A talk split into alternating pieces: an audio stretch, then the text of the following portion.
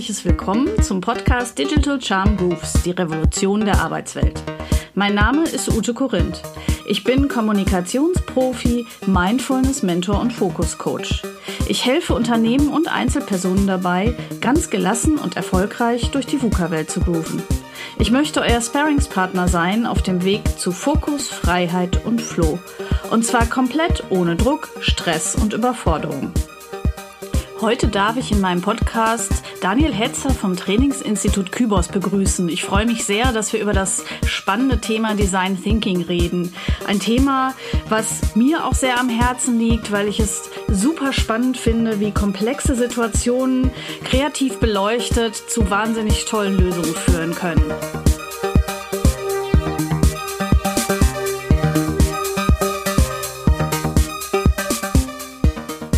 Herzlich willkommen, Daniel.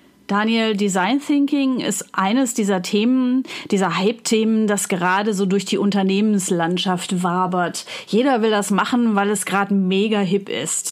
Du beschäftigst dich schon sehr lange mit dem Thema. Was ist das Neuartige und Einzigartige an Design Thinking und eignet es sich wirklich für jede Herausforderung in der Arbeitswelt? Das sind spannende Fragen. Neuartig ist sicherlich die klare Systematik, Lösungen und Innovationen zu entwickeln. Einzigartig an Design Thinking ist aus meiner Sicht die radikale Zielgruppenorientierung, was wir ansonsten bei klassischen Kreativitätsmethoden so nicht kennen. Und äh, welche Werte genau stehen hinter der Methode? Design Thinking wird ja oft im Zusammenhang mit New Work genannt. Mhm. Das ist richtig, ja. Das ist häufig im Zusammenhang mit New Work. Wobei das nicht äh, zwingend mit Agilität oder New Work äh, einhergehen muss. Ich kenne viele Organisationen, die Design Thinking einsetzen, um eben komple für komplexe Herausforderungen und Fragestellungen Lösungen zu entwickeln. Und ansonsten ähm, haben die keinen New Work-Ansatz automatisch. Dennoch braucht natürlich, wie, wie jede gute Methodik, auch Design Thinking einen Wertekanon, in dem er besonders gut funktioniert. Äh, für mich ganz zwingend ist natürlich hier eine, eine Offenheit auch der Andersartigkeit gegenüber. Wer Design Thinking macht, muss einfach neugierig auf andere Menschen, deren Bedürfnisse, Lebenssituationen zugehen, unvoreingenommen sein und diese Offenheit auch ansonsten leben. Ansonsten wird es schwierig sein, nur anhand der Methode plötzlich zielgruppenorientiert Lösungen, die wirklich auch einen Innovationsgrad bedeuten, zu finden. Es gibt ja verschiedene Modelle der Design Thinking Methode. Welches bevorzugst du und warum? Ich persönlich lehne mich da ganz stark an dem Modell aus Stanford, das auch vom Hasso-Plattner-Institut favorisiert wird, an. Ähm, da überzeugt mich vor allem ein ganz wesentlicher Aspekt, nämlich die Tatsache, dass in der frühen Phase Verstehen und Beobachten voneinander getrennt wird. Es geht ja immer darum, zu Beginn, nachdem die Design Challenge äh, formuliert ist, ja erst einmal die Perspektive auch dieser Zielgruppe, für, den, für die die Lösung entwickelt wird, einzunehmen. Und das äh, HPI-Modell unterscheidet hier zwei Phasen zu Beginn. Einmal die Phase des Verstehens. Da geht es vor allem darum, über Interview, Techniken, über Fragestellungen, vor allem auch die Frage, warum spielt da eine zentrale Rolle, im Dialog mit der Zielgruppe zu stehen und deren Bedürfnisse zu erfragen. Es kommt dann eine zweite Phase, häufig in der Überschneidung mit der Verstehensphase hinzu, nämlich die Phase des Beobachtens. Wenn wir in ein Gespräch, in einen Dialog eintreten, dann adressieren wir viel stärker die, die rationale Ebene dieser Zielgruppe. Beim Beobachten sehen wir zum Beispiel spontane Handlungen. Also alles, was eben, wie so beim klassischen Eisbergmodell, unter der Wasseroberfläche an Verhaltensweisen getriggert wird durch Motive, durch Emotionen, kommt da eben noch mal viel stärker zum, zum Vorschein. Das ist, wenn ich zum Beispiel einen Kunden, der einen Supermarkt betritt, befragen würde, warum er bestimmte Produkte kauft, dann stehen ganz schnell Begriffe wie Ökologie oder Gesundheit im Vordergrund. Und Klimawandel ist ja in aller Munde, insofern mhm. überrascht es auch nicht, dass solche Antworten dann kommen. Wenn man aber das konkrete Käuferverhalten dann vor Ort beobachtet, ähm, dann stellen wir fest, dass es durchaus auch andere Motive gibt, zu bestimmten Produkten zu greifen, die eben nichts mit äh, solchen spannenden Gedanken wie Ökologie und Klimawandel zu tun haben, ja. wo es einfach darum geht, Spaß zu haben und da vielleicht mal äh, Süßigkeiten gegen den Lebensfrust einzukaufen. Und das okay. ist dann eben auch einfach wichtig, das zu sehen. Und daraus aus beiden Faktoren ergibt sich definitiv ein viel intensiveres Bild und damit ein viel tiefgründigeres Verständnis der Zielgruppe, als wenn wir nur über Interviews gehen würden. Und ja. diese, diese Unterscheidung, die finde ich eben sehr gelungen bei dem HPI-Modell. Ja. Und finde das auch unheimlich wichtig in der Umsetzung in, in Workshops oder im, im Design Thinking Coaching, diese Trennung auch vorzunehmen. Und darum habe ich für mich dieses HPI-Modell eigentlich als Grundlage in der Verwendung. Ja.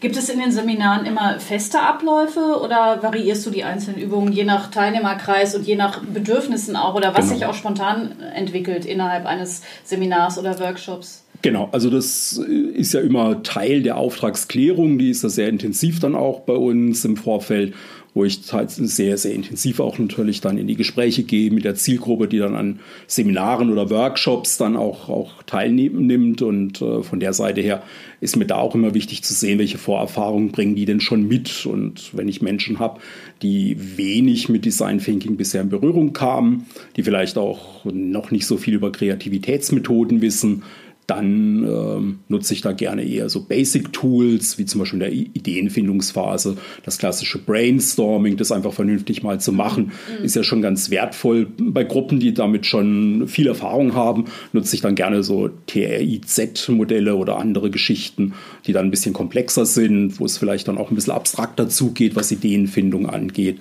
Und das finde ich dann einfach äh, wichtig, da einfach zu schauen, wo stehen denn die Menschen, die da in, in den Workshop reingehen. Kannst du das kurz erklären, weil ich bin mir sicher, nicht alle wissen, was das genau ist, das ja, Das ist ein relativ kom komplexes Modell, eine Innovationsmethode, die einen bestimmten Ablauf darstellt und ähm, tatsächlich eben mit auch abstrakten Begriffen und Abstraktionen dann stark arbeitet.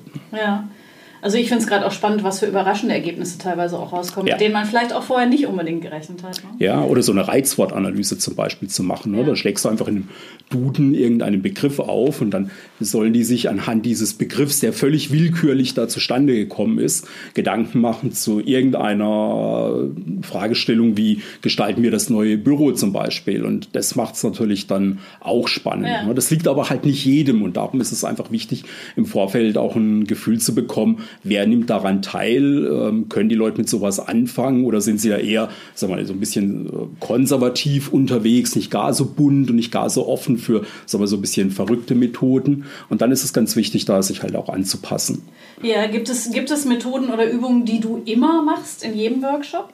Ja, also es gibt tatsächlich zum Einstieg nicht immer die gleiche Übung, aber es gibt zum Einstieg immer so eine Aufwärmübung, wo es einfach darum geht, das mache ich relativ einfach mit einer Büroklammer, die kriegen die dann einfach und dann sollen die sich in kleinen Gruppen zwei, drei Minuten Gedanken machen, was fällt denen alles an alternativer Verwendungsmöglichkeit zu der Büroklammer ein. Das ist wichtig, weil auch unser Gehirn braucht ein stetiges Training und ich meine, wir wollen in einem Workshop oder im Seminar ja kreativ sein, wenn es um Design Thinking geht. Und dann braucht es einfach vielleicht auch manchmal so die richtige Einstimmung. Da helfen solche kleinen Übungen wie die mit der Büroklammer sehr gut. Ja, ich habe das ja selbst erlebt bei dir im Seminar und ähm, ich fand es spannend, dass man erst überlegt, ja, so zwei, drei Sachen fallen einem auf Anhieb ein und plötzlich erweitert sich so das Hirn gefühlt und man hat ganz viele neue ja. Ideen und das ist halt das, das fand ich besonders spannend an der Geschichte. Ja. ja.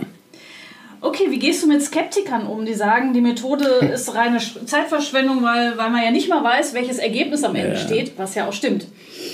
Ja, hoffentlich. Ne? Das wäre ja wäre ja äh, eigentlich ad absurdum zu, äh, geführt, Design Thinking, wenn ich im Vorfeld schon wüsste, wie die Lösung ausschaut. Ne? Ähm, ich sage immer ganz gern, Kolumbus wollte Indien entdecken, hat Amerika entdeckt und so ähnlich ist das beim Design Thinking doch auch. Ne? Also wir begeben uns auf eine Reise, wir haben eine Fragestellung, mit der wir uns vielleicht auseinandersetzen. Wir haben eine Situation vor Augen, wo, wo es eine Lösung braucht, ob das jetzt eine Büroneugestaltung ist oder eine neue Strategie für einen Unternehmensbereich ähm, oder auch eine Produkt- oder Dienstleistungsinnovation. Das kann ja sehr vielfältig sein. ähm, die komplexe Fragestellung, mit der wir uns da beschäftigen. Und natürlich gibt es, wie soll es auch anders sein, auch bei der Methode Skeptiker, klar. Ähm, ich versuche sie gar nicht lange zu überzeugen. Ne? Ich lade sie einfach ein, sich mit auf die Reise zu begeben. Und durch das Tun merken sie selber, dass sie tatsächlich hier nicht in so einer nur bunten und verrückten Welt angekommen sind, sondern Design Thinking eben auch ganz viel mit Systematik und einem klaren Prozess zu tun hat. Und da docken dann gerade diejenigen, die jetzt vielleicht noch nicht so die Kreativlinge sind, auch relativ schnell an. Ansonsten gibt es auch immer wieder Einzelne, wo das nicht gelingt, das gebe ich gerne zu. Und da sage ich, sie sind aber genauso auch eingeladen, nicht mitzumachen. Weil lange zu versuchen, einen Skeptiker im Workshop selber zu drehen, aus meiner Sicht kostet das zu viel Energie und bremst die Gruppendynamik, die ich brauche, damit Design Thinking funktioniert. Kurze Frage noch zwischendrin. Gibt es Berufsgruppen, wo es einfacher ist, Design Thinking Workshops durchzuführen als ähm, mit anderen? Hast du da, kannst du da hm. relativ pauschal irgendwas sagen oder hast du da Erfahrungen gemacht? Ja, tendenziell würde man sicherlich vermuten, so im Bereich Marketing fällt's oder auch im Bereich Personal hat man vielleicht eher jüngere Menschen auch häufig, denen es dann leichter fällt, sich darauf einzulassen. Das könnte eine Vermutung sein, ganz ehrlich, ne, wenn ich das so äh, jetzt die letzten Jahre Revue passieren lasse. Selbst der Automobilingenieur kann da Spaß dran haben, auch wenn er kurz vor der Rente steht. Ja. Also ich glaube, es gibt gar nicht so die einzig herauszuhebende Gruppe, wo ich sage, da funktioniert es immer ne, ja. und bei denen funktioniert es ja. eigentlich nie. Ne. Ich glaube, wenn man grundsätzlich in einem Unternehmen unterwegs ist, wo es wenig hierarchisch zugeht, wo viel Offenheit für andere Menschen vorhanden ist, sag mal so, der Gedanke Diversity auch wirklich gelebt wird, Vielfalt wichtig ist, wo Menschen das auch für sich verstehen und offen sind für andere Kulturen, andere Ideen, andere Fachgebiete, dann funktioniert das und das hat, glaube ich, für mich persönlich wenig mit, mit Berufsgruppe oder Alter oder Herkunft zu tun. Hm. Selbst mit, mit Geflüchteten habe ich sowas schon gemacht und auch da, auch bei ganz bunt zusammengewürfelten Gruppen mit Menschen aus äh, Afrika und, und aus dem vorderen Orient hat das super funktioniert. Wo kommt die Methode eigentlich her? Aus welchem Land? Ursprünglich tatsächlich aus den USA. Ja. Wie so vieles ja. äh, von der Stanford University. Da ist der, der Ursprung und in Deutschland hat ja dann das Hasso-Plattner-Institut ja. durch die Kooperation mit, dem Stanford, mit der Stanford University das dann auch eingeführt und eigentlich erst für die große Breitenwirkung in, in Deutschland dann auch gesorgt. Also das sind die schon auch ein wichtiger Vorreiter.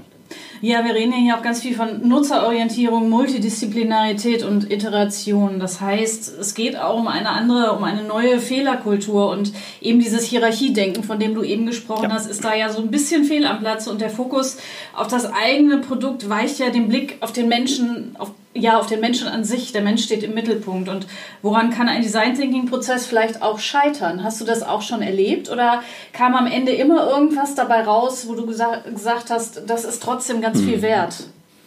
Ja, also rausgekommen ist eigentlich bei allen Workshops tatsächlich etwas Gutes und Konkretes. Und das ist, finde ich, das Faszinierende, dass tatsächlich durch die Systematik es sichergestellt wird, dass es ein Ergebnis gibt. Wie gut das Ergebnis dann tatsächlich ist, das hängt natürlich davon ab, was dann die Zielgruppe dir auch ein Feedback dazu gibt. Ne? Trotz all der guten Vorbereitung, trotz der Systematik, trotz auch dieses intensiven Verstehens und Beobachtens gelingt es manchmal, äh, der Gruppe schon mit der Lösung ganz weit weg zu sein von dem, was die Bedürfnisse dann der Zielgruppe dann doch wieder ausmacht. Ja. Ähm, verheerend ist eigentlich was ganz anderes. Das Ergebnis, das wir dann mitnehmen aus dem Workshop, wird ja im Regelfall in einer Organisation äh, einer Hierarchie vorgestellt. Der Geschäftsleitung, einem Bereichsleiter, der ja letztendlich dann auch Budget dafür freigeben muss für die Umsetzung. Und das erlebe ich leider immer wieder, dass dann äh, ein Rückzug gemacht wird. Ne? Weil vielleicht die vorgeschlagene Lösung, die auch gute Feedbacks bekommen hat von, von der Zielgruppe, der Prototyp wurde vielleicht zwei, drei, vier Mal auch getestet und verfeinert und, und am Schluss waren wirklich auch die, die Menschen, denen man das präsentiert hatte, super begeistert und dann kommt es zur Präsentation von der Geschäftsführung und dann sitzt ein Geschäftsführer da, der sagt, das habe ich mir aber ganz anders vorgestellt und dann ist das Projekt tot.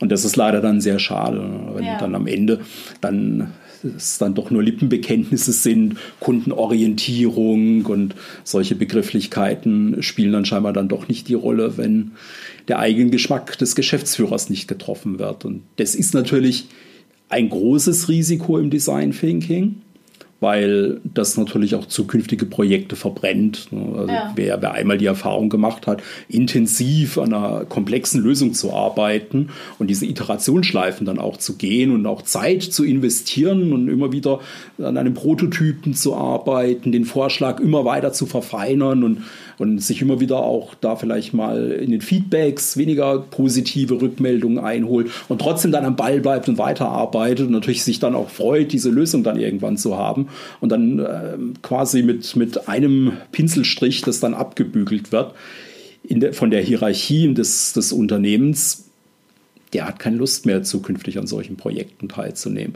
Und das finde ich dann leider verheerend. Und das ist, glaube ich, ein großes Risiko. Ne? Mhm. Ich kann immer nur empfehlen, auch tatsächlich im Vorfeld mit der Geschäftsführung im Gespräch zu sein, wenn, ja. wenn die dann letztendlich über die Realisierung solcher Projekte dann auch entscheiden und denen auch klar zu machen, was das denn bedeutet, wenn sie sich darauf einlassen. Weil es das heißt tatsächlich gar nicht so selten, dass da Lösungen rauskommen, die man sich so im Vorfeld vielleicht gar nicht ja. gedacht hat, die man vielleicht so in der Form auch gar nicht wünscht. Nur wenn ich wirklich von radikaler Orientierung an der Zielgruppe oder am, vom, am Kunden äh, davon spreche, dann muss ich mich halt auch darauf einlassen, dass der Kunde halt vielleicht ein Auto in der Farbe Pink möchte und ich halt vielleicht nur an schwarze Autos glaube. Ne? Und, äh, es kann mich als Firma ja aber trotz alledem sehr viel weiterbringen. Ne? Auch wenn das, das Ergebnis vielleicht erstmal nicht so aussieht, wie ich es mir gewünscht habe. Ganz, sogar ganz häufig. Ja. Ne? Ich meine, wir sehen das ja teilweise ja so an aktuellen Diskussionen, wenn wir so an Elektromobilität denken und, äh, da hat man ja auch manchmal das Gefühl, dass da vielleicht die Entwickler und Ingenieure und Entscheider in den Unternehmen eher so an die eigenen Bedürfnisse gedacht haben ja. beim neuesten Modell, als jetzt vielleicht an die Bedürfnisse der, der Bevölkerung ja. oder der, der eigentlichen Zielgruppe, der, der Autokäuferinnen und Käufer. Ja. Ne? Und schon gar nicht vielleicht an die Generation der, der jüngeren Käuferinnen und Käufer. Und ich glaube, das ist die Chance bei Design Thinking, aber es ist natürlich auch die Herausforderung für den Einzelnen, weil natürlich als Altvertier zu sagen, hey, da weiß jemand, hat jemand vielleicht eine bessere Idee oder ich muss genau vielleicht weggehen von meiner bisherigen Vorstellung. Das ist ja nicht ein einfacher Prozess. Ne? Und ich glaube, darum ist es einfach wichtig, auch äh, tatsächlich die Entscheider früh mit einzubinden, so ein bisschen Stakeholder-Management dann ja. auch zu betreiben ja. Und denen einfach klar zu machen, wenn ihr euch darauf einlassen wollt, dann heißt das im Zweifelsfall, dass da was völlig anderes bei rauskommt, als ihr euch das je vorgestellt habt. Und dann ist es wichtig, lasst ihr euch drauf ein oder auch nicht. Ne? Ja. Klar, die Realität am Ende entscheidet es dann, ja. was wirklich passiert. Ja, zum Ende noch gibt es ein besonders ähm, gutes Erfolgserlebnis, was dir in Erinnerung geblieben ist aus einem äh, Design Thinking Workshop, wo du vielleicht so gar nicht mit gerechnet hast? Oder ja, was war so der erfolgreichste Workshop? Also was ja, erfolgreich sind, glaube ich, viele, weil es kommt ja am Ende immer was bei ja. raus. Ne? Insofern ist das für mich immer ein Erfolg, ne? wenn, wenn klar die Zielgruppe ähm, widerspiegelt. Das ist, äh, das ist genau das, was, was wir uns weitestgehend auch vorstellen. Ähm, ganz überraschend war tatsächlich einmal, wir arbeiten ja im Design Thinking ja mit, auch mit Personas zum Beispiel, um ja dann die Erwartungen und, und Vorstellungen der, der, Zielgruppe ja auch irgendwo äh, zu, zusammenzufügen. Und wir hatten mal in einem Workshop dann, da ging es um Bewerbermanagement, die Teilnehmerinnen und Teilnehmer dann zum Feedback dann eingeladen und dann hingen da ganz toll ausgearbeitete Plakate mit schönen Zeichnungen, wo der Marketingmensch sich da richtig verschnörkelt hatte, wie die zukünftige Homepage ausschaute. Und ja, die haben das dann alle auch nett kommentiert und wertschätzendes Feedback haben wir auch bekommen. Und irgendwann sagte dann einer, aber genau das, was da hängt, ist eigentlich der beste Entwurf. Ne? Ja. Und es war eben kein Entwurf, sondern es war nichts anderes als das Blatt der Persona, das da hing. Ja. Und das war dann einfach spannend, weil damit hat kein Mensch gerechnet in dem Moment. Und der sagte dann, naja, da sehe ich das erste Mal, was ja den, meinen Arbeitstag ausmacht. Das hat mir ja so noch nie jemand dargestellt. Und das fände ich mega genial, wenn ich sowas irgendwo auf einer Homepage, wo ich mich beim Unternehmen bewerben möchte, dann auch sehen kann. Und das war ein totaler Aha-Effekt. Und es ist immer für mich so, so eine schöne Beispielstory, wo ich sage, du bist beim Design Thinking vor solchen Überraschungen nie gefeit. Ja. Weil wenn du einfach mit Menschen sprichst und dir ein Feedback einholst, und denen verschiedene Dinge zeigst und auch den Mut hast, jetzt da nichts vor denen zu verbergen. Wir haben die einfach da in, in, unser quasi Labor da eingeladen, wo sie dann einfach sich frei bewegen konnten und in einer Ecke hatten wir das alles ausgehängt und dann haben natürlich auch auf die neue Ideen gewirkt. Ne? Und das heißt, die waren dann schon wiederum nicht nur Feedbackgeber, sondern eigentlich schon wieder auch Teil dieses Design Thinking Prozesses, weil sie ja Ideen, neue Ideen mit eingebracht haben. Und das finde ich eigentlich äh, super spannend, ne? wenn, wenn du da wirklich dich drauf einlassen tust und einfach schaust, was passiert denn da. Ne? Inspiriere die Leute und du kriegst Antworten und mit den Antworten kannst du dann weiterarbeiten und sie wieder verwenden, einbauen, verfeinern, gegebenenfalls manchmal auch verwerfen, wenn du feststellst, okay, ist vielleicht nur eine Einzelmeinung. Ne? Da hat sich wirklich herauskristallisiert, das ist total wertvoll für, für die Bewerberinnen und Bewerber ge gewesen und dann haben auch relativ schnell alle zugestimmt und tatsächlich hat das Unternehmen das dann auch so umgesetzt. Das fand ich natürlich dann super spannend. Ne? Also ja. es ist relativ wenig eigentlich dann in die Umsetzung gekommen von dem, was an Entwürfen dann gemacht wurden. Also der, der ursprüngliche Lösungsansatz zur, zur Gestaltung der, der Homepage, der hat sich dann in der Realität dann doch nochmal deutlich verändert. Aber was tatsächlich geblieben ist, ist diese Persona-Seite. Und das äh, fand ich dann total witzig und das ist für mich immer ein schönes Beispiel dafür, wenn man sich auf die Reise begebt, begibt, dann gibt es eben auch immer spannende Überraschungen und ich glaube, das zeichnet eben auch Design Thinking gerade als Prozess ganz speziell auch aus. Ja, vielen Dank für die spannenden Infos. Also ich habe so das Gerne. Gefühl, jeder sollte mal so einen Design Thinking Workshop mitgemacht haben, um einfach mal zu erleben, was das auch mit einem macht und wie das das Teamgefüge ja. vielleicht auch stärken kann. Abs ne? Absolut. Ne? Mhm. Also ich, ich, ab und zu darf ich ja auch in meiner sonstigen Trainer- und, und, und Coaching-Arbeit äh, ja auch Teamentwicklungsprozesse begleiten und ich mache manchmal tatsächlich mit dem Team einfach Design Thinking. Designt euer eigenes Team, ne? ja, ist dann super. so die Aufgabe. Und dann, dann beschäftigen diese halt, sich halt mit ihren eigenen Bedürfnissen, verstehen sich erstmal selber untereinander, was ist ihnen so wichtig und entwickeln dann quasi einen Prototypen für, für ihr Team und geben sich dann einfach selber Feedback. Ne? Und, äh, ich glaube, das ist genau die Chance, die Design Thinking einfach mit sich bringt, dass man komplexe Situationen auf der einen Seite systematisch, aber immer mit einem kreativen Gedanken dann auch beleuchtet. Und das ist, glaube ich, auch das Geheimnis. Auf der einen Seite Systematik und auf der anderen Seite kreative Offenheit, die äh, Design Thinking da wirklich eine erfolgreiche Methode sein lässt. Ja, vielen, vielen Dank für das Gespräch. Ähm, du ahnst vielleicht, was kommt. Am Ende meines Podcasts bitte ich ja meine Interviewpartner immer ähm, um einen Musiktipp beziehungsweise einfach um ein Lied, was ihnen vielleicht viel bedeutet oder womit sie was Besonderes verbinden. Und äh, deswegen wünsche ich mir das natürlich jetzt auch von dir. Ja, da, da könnte ich jetzt ganz vieles benennen. Ähm, ganz spontan, weil es ja heute ja auch um Design Thinking und Kreativität ging, würde mir, ähm, würde mir Metallica Nothing Else Matters einfallen. Ja, sehr schön. Ich finde, das ist ein super Abschluss. Vielen Dank und ähm, ja, bis bald. Ja, bis bald. Mir bleibt an dieser Stelle nur zu sagen, ich danke euch fürs Zuhören. Ich hoffe, es war spannend und ihr konntet einiges mitnehmen, habt was gelernt und habt jetzt vielleicht richtig Lust auf Design Thinking. Bleibt gesund und wenn ihr mögt, schaut doch mal wieder vorbei, wenn es wieder heißt Digital Charm Proofs. Über Feedback freue ich mich wie immer auch oder ihr schaut vielleicht sogar mal auf meiner Seite digitalcharm.de vorbei. Bis zum nächsten Mal, eure Ute Korinth.